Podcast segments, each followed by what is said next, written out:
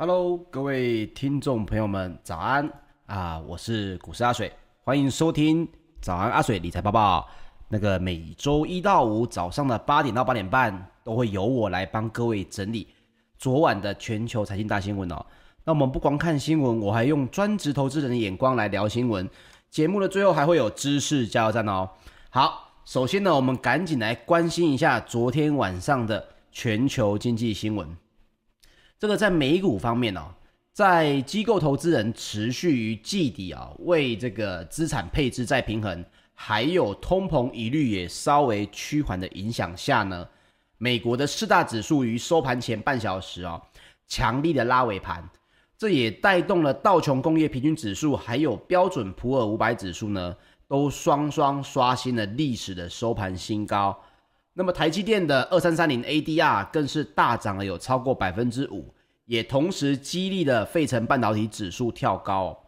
那么道琼工业指数呢，三月二十六日上涨了有百分之一点三九，也收在了三万三千零七十二点八八点，这也创下了历史以来的收盘新高。那么纳斯达克指数则是上涨了有百分之一点二四，收在一万三千一百三十八点七二点。那标准普尔五百指数呢，也上涨了有百分之一点六六，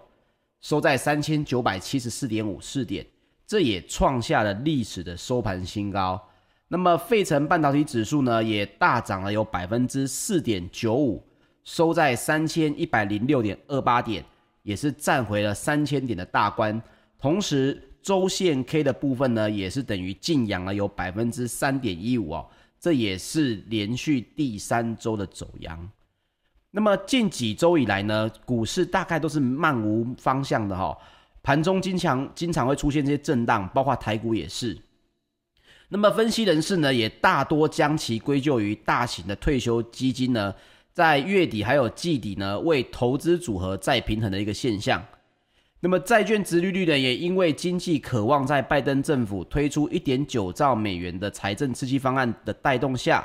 强力的复苏，所以通膨呢也预期增温而走升哦，也促使着基金的经理人采取再平衡的行动。所以各位可以看一下，说为什么整个美股哦最近这么的震荡？各位如果在听早安阿水的话，应该也会知道，其实大部分我们在讨论的就是所谓的。市场上的钱呢是很聪明的，一旦市场的平衡这个整个跷跷板有所变动的时候，这个钱的资金流向它会有很快的这个变化。所以为什么我们要去关注一些比较呃重要的指标？这就是因为我们要先预先在这些聪明钱动作之前，要先了解接下来可能会有什么样的变化。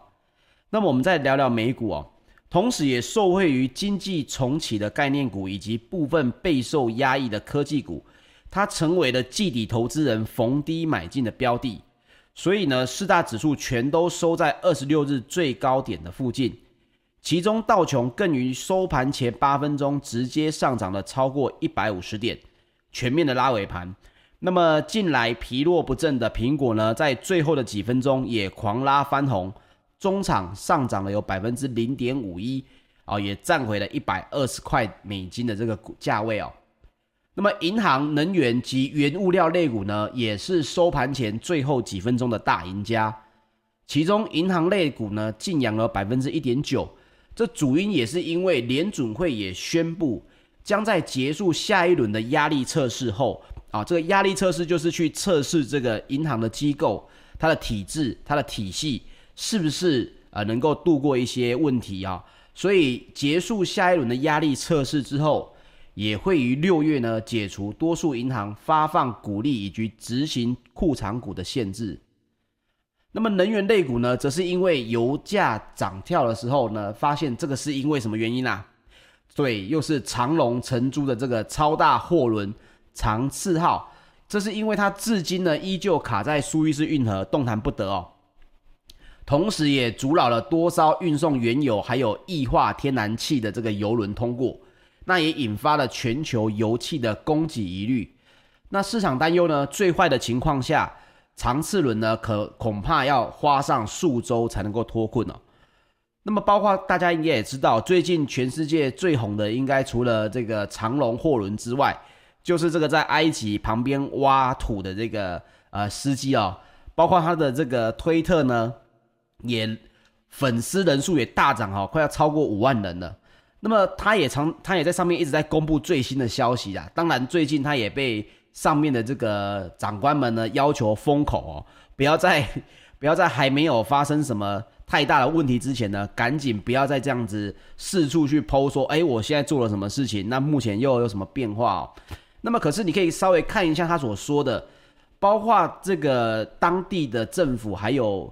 有这种新闻说要去找寻这个美军的这个要求啊帮助哈。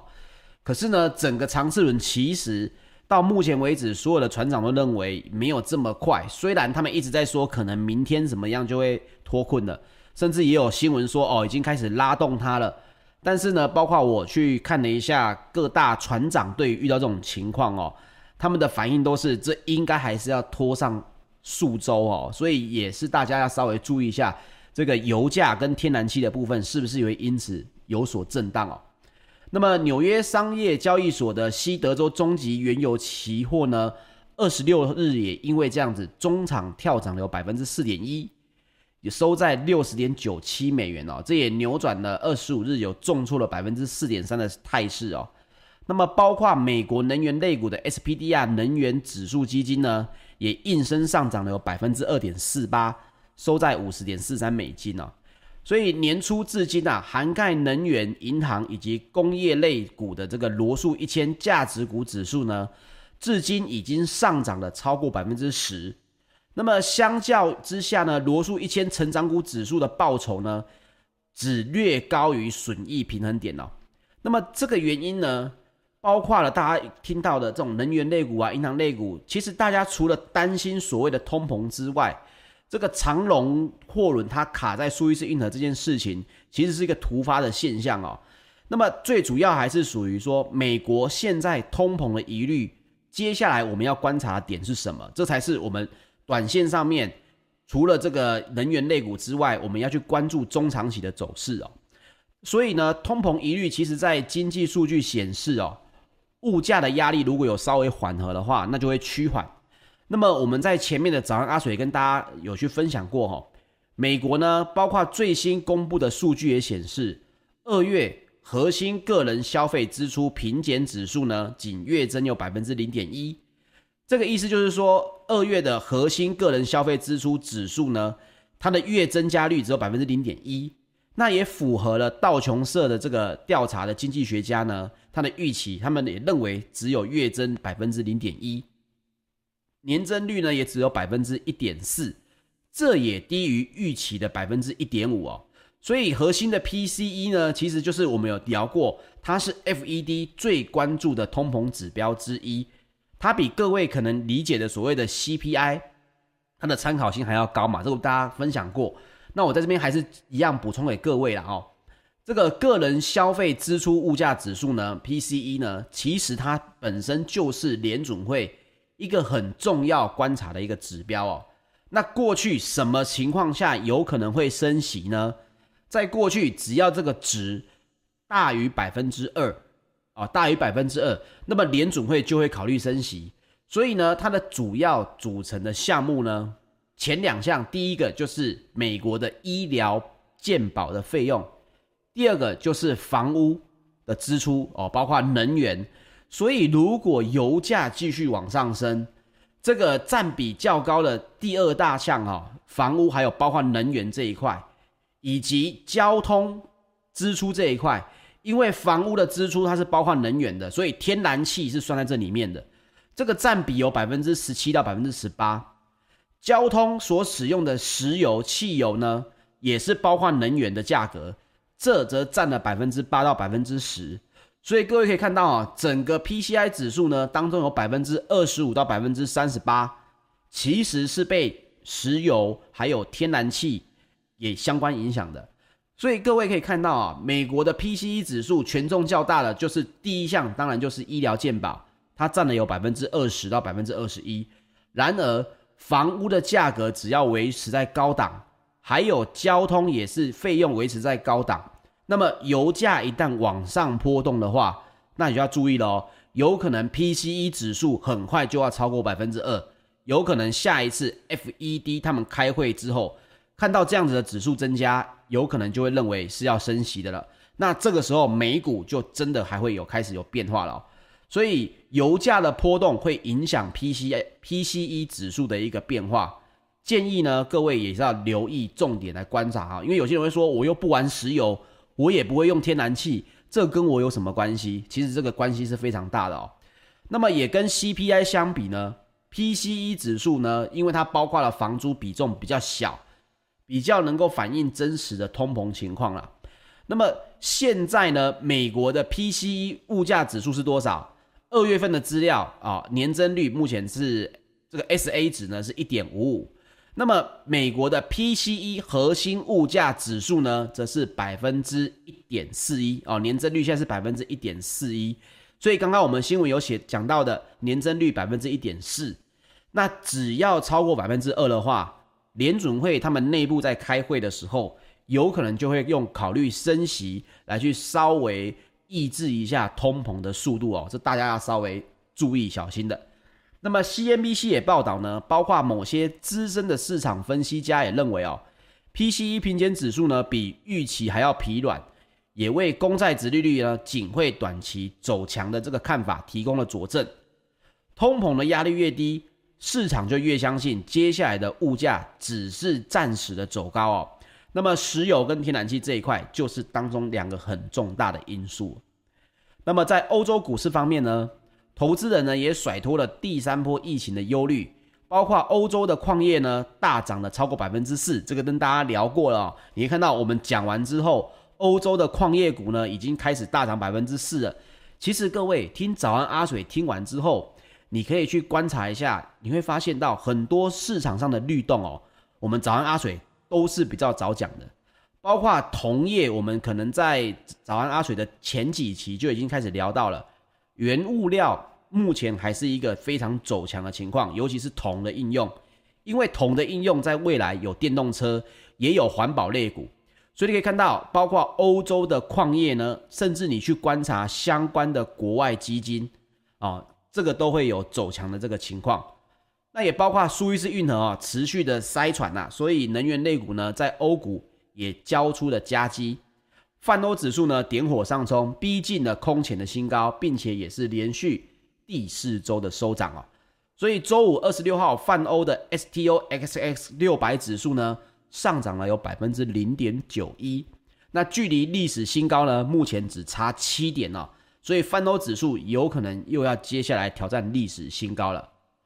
那包括欧洲的三大指数也是齐扬的。英国的 FTSE 一百指数呢，有上涨了百分之零点九九，德国 DAX 指数则是上涨了百分之零点八七，法国的 CAC 指数则是上涨了百分之零点六一哦。包括摩根士丹利大摩预测说，全球股市的涨势呢，接下来有可能放缓，但是欧股相对于其他市场，应该会有较好的表现。那摩根士丹利呢也预估呢，未来三到六个月，欧洲的经济动能呢也将会有更好的改善。那么，包括德国企业信心指数哦，也击败了预期，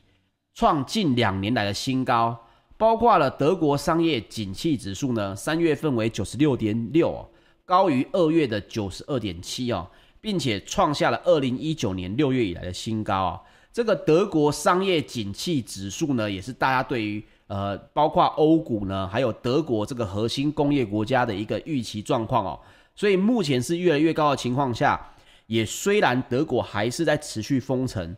但是呢，这种情况下商业信心呢仍然大幅改善哦，这也是出乎了市场的预期。各位要记得，欧美股票呢通常都会有所谓的到什么时候公布什么数字，在这之前也会有专家来。宣布说他们预期的点位是多少，他们认为应该会是多少。通常只要高于预期的话，欧美股市都会走强哈。那我们来看一下石油方面的新闻。纽约商业交易所呢，五月原油期货三月二十六日呢收盘上涨了二点四一美元，来到每桶六十点九七美元。这也是因为长次轮呢搁浅苏伊士运河，恐怕要耗费更长的时间才能够解决。那么石油市场呢，也是因为大型的货柜轮长四号搁浅呐，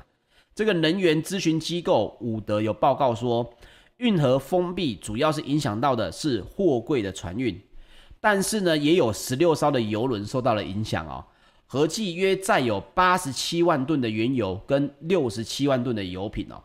那包括 Woodmac 的首席分析师威廉斯也表示，这些油轮呢，目前还停留在当地等待运河的疏通，尚未有改变行程的计划啊、各位也知道，因为开始有一些船呢，他们发现，如果我多绕了非洲南端的好望角，要增加六到七天的航程，我的支出也可能增加上千万美金哦。所以呢，他们会去评估说，到底是在现场等比较好。还是干脆直接绕过去会比较好。如果有越来越多的船呢，选择绕过好望角的话，那么代表接下来这艘游轮应该还要卡超过一个礼拜哦。所以大家也可以稍微观察一下。那么在金属方面的新闻，伦敦金属交易所呢，三个月基本金属期货三月二十六日呢也全面的上涨，这也是因为还是苏伊士运河的阻塞哦。也造成了各种金属跟大宗商品的运输供应出现了问题，包括普世能源资讯的报道呢，大型货柜轮长次轮呢搁浅导致苏伊士运河封闭的情况，可能无法立即获得解决，并且也会造成了钢铁啊、铜啊、铝啊等金属价格的短线有可能会上涨。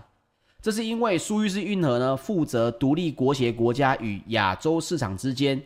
包括了铁矿石等钢铁原材料的贸易哦，那么中东呢与欧洲国家之间的铝半成品贸易呢，也是会依靠苏伊士运河来去做运输，还有就是欧洲到中国的铜贸易，其实都会受到影响。所以包括了英国独立航运经纪公司研究主管呢，朗斯顿也表示，苏伊士运河的封闭会影响到许多商品的出口。除了原油以外，还有欧洲以及黑海地区向亚洲出口的谷物。那么黑海地区出口的煤炭与铁矿石呢？还有波罗的海出口的肥料，这一部分也包括了美国要出口到印度的煤炭跟石油焦哦，都是通过苏伊士运河。所以你可以看到这个运河它影响的地方呢，不只是只有欧洲跟亚洲，甚至是全球都会被影响到。那么船运公司也指出哦，即使接下来货轮的搁浅能够在几天之内就排除，但是呢，已经造成的拥堵呢，预计也将令西方国家对中国的铜出口延期一个月左右的时间。所以各位可以看到，现在原物料还是短线上面应该在最近这一个月还是会偏强哦。那么黄金方面呢，纽约商品期货交易所呢，四月黄金期货。在三月二十六日呢，收盘上涨了有七点二美元，来到每盎司一千七百三十二点三美元啊。但美元指数呢，这是因为它下跌了百分之零点二，所以黄金期货呢稍微的走强，这也是五日以来的美元指数首度的下跌哦。那全球最大的黄金 ETF 道富财富黄金指数呢，包括这个 SPDR 的这个 GLD 的黄金指数基金呢，二十六日。黄金的持有量还是持续在减少，目前减少了六点四一公吨，来到了持有量只剩下一千零三十六点六二公吨哦。那我们可以看到，大家把这个长荣货运呢当成我们日常的一个谈资哦，可是也可以发现它影响到的全球的运输会非常的多，所以各位可以在短线上面多注意，如果你发现台股呢有可能会因此受益的股票，其实也会很很多。包括原物料价格的上涨，包括石油的上涨，包括天然气的上涨，这些其实也都是牵一发而动全身。会不会在下一次 FED 联准会开会之间呢？因为石油与天然气的问题，造成了我们刚刚提到的通膨指数超过了百分之二，甚至超出了所谓这个联准会的容忍值。因为他们也说过嘛，他们会放缓，甚至会放宽。有没有可能带到百分之二点二以上才会动作呢？大家可以稍微关注一下。一旦升息出现的话，美股有可能短线上面又要做修正了哦。好，以上就是我们这一今天要讲的这个新闻哦。那我们来到这个知识加油站的部分，我们今天要讲的是马太效应。这个马太效应呢，如果你是基督徒的话，应该对这句话非常的熟悉，因为这是在马太。圣经里面的马太章当中呢，讲到的一个故事。那么这个效应呢，其实最主要是从一九六八年哦，这个著名的社会学家罗伯特·莫顿有发现一个现象，什么现象呢？就是大众呢，对于已经有相当知名度的科学家呢，往往会给予更多的荣耀。但是如果你还没有出名的科学家的话，则不肯承认他们的成绩哦。这个在学术界呢，非常的呃，如果你有在学术界活动的话，你会发现这件事情其实影响很大哦。你的论文不够多，甚至你没有得过什么国际的奖项，那么你所提出来的东西呢，其他的专家也会先给予怀疑。但是如果你已经是拿过，比如说诺贝尔奖啊，甚至是一些比较知名的研究的这个范围，你已经是属于执牛耳的地位的话，那么呢，你所说的任何一句话呢，大家就会认为，诶，对哦，是哦。所以也因为他这个研究呢，延伸出了所谓的马太效应哦。他的意思就是说，个体呀、群体呀，在金钱、名誉或者是地位等某一方面获得了成功之后，就会出现一步步累积资源的现象，最后呢，还可以取得更大的成功跟进步。所以为什么在现在呢，包括很多人都说现在是流量的时代，越多人认识你，你越知名，那么你做任何事情就会越成功。你可以看到很多艺人现在他们怎么样？他们可能去做所谓的副业哦，包括有卖这个面的啦，做什么任何一个食品的啦、饼干的啦。为什么大家这样做？其实他们就是在应用所谓的马太效应。可是为什么阿水今天要分享这件事情？你会说我是平常人啊，跟这个东西又无关。甚至呢，你可能也对这样的现象、网红的现象，你会觉得很不屑。但是其实我分享另外一个角度给大家理解哈。马太效应它有一部分，它其实它讲的就是富者越富，贫者越贫。但是大家一定会觉得很奇怪啊，那意思就是，那我现在不是有钱人，我以后也不会是有钱人哦。其实各位哈，我们冷静来想想，马太效应讲的是一件事情，它讲的是两个字：资源。你看哦，流量其实是你的，是这些网红的资源。那么富者为什么他会越容易成功呢？是因为他看到的投资项目很多，包括各位，如果你要直接买，我们举个例子好了，你要直接买美国的公债，诶，去享受一个比较好的利率，请问一下，你要有多少钱？你至少，如果你不是买基金，你是直接买美国公债的话，它有一个门槛在，你可能至少要有十万美金，你要有三百万台币。所以你可以看到，很多投资的机会是在于你有一定的金钱之后才能够接触的。但是呢，在我们是普通人的阶段，你其实可以去专注发现一下，你身边是不是有所谓的资源，甚至是就算你没有资源。你可以注意你的身边有没有其他的人，甚至是可以让你投资的目标地。我们讲股票也好啦，基金也好，他正在应用他身边的资源来获得更大的流量，甚至是更多的关注。这才是我们要应用马太效应的一个重点哦。所以很多人会说：“诶，阿水，你是不是以前就是富二代哦？你玩股票亏钱还可以有这个爸妈来资助你？不是哦。”阿水以前呢，我也是一个很普通的平常人。我们家呢，也仅仅就是小康之家。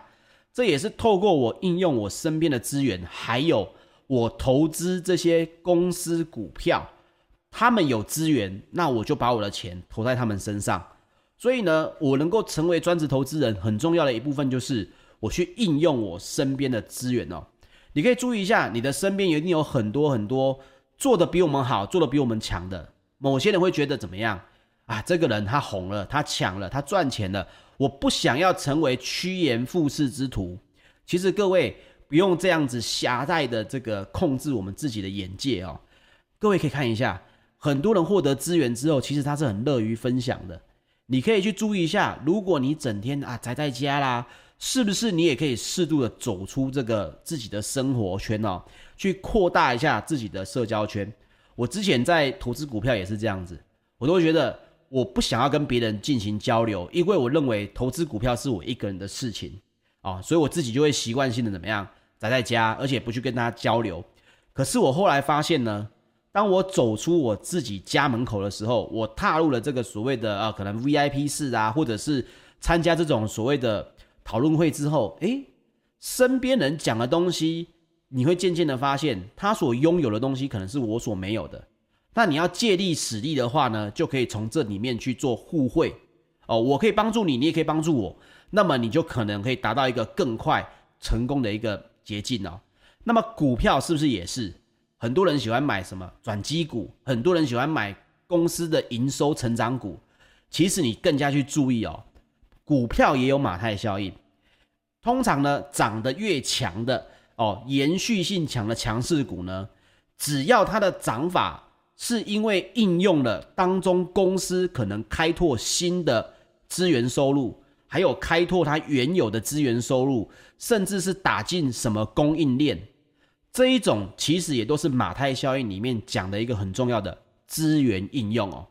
所以你可以各位去选股的时候，也可以把这件事情放进这个你的选股的呃清单当中，包括正获得资源，要成为当一个项目的知名股，甚至是龙头股的股票，是你可以多注意的。还有突破新高，它的来源并不是光光只有营收成长，是因为它公司的整体资源扩大的。哦，这种股票也是值得你注意的，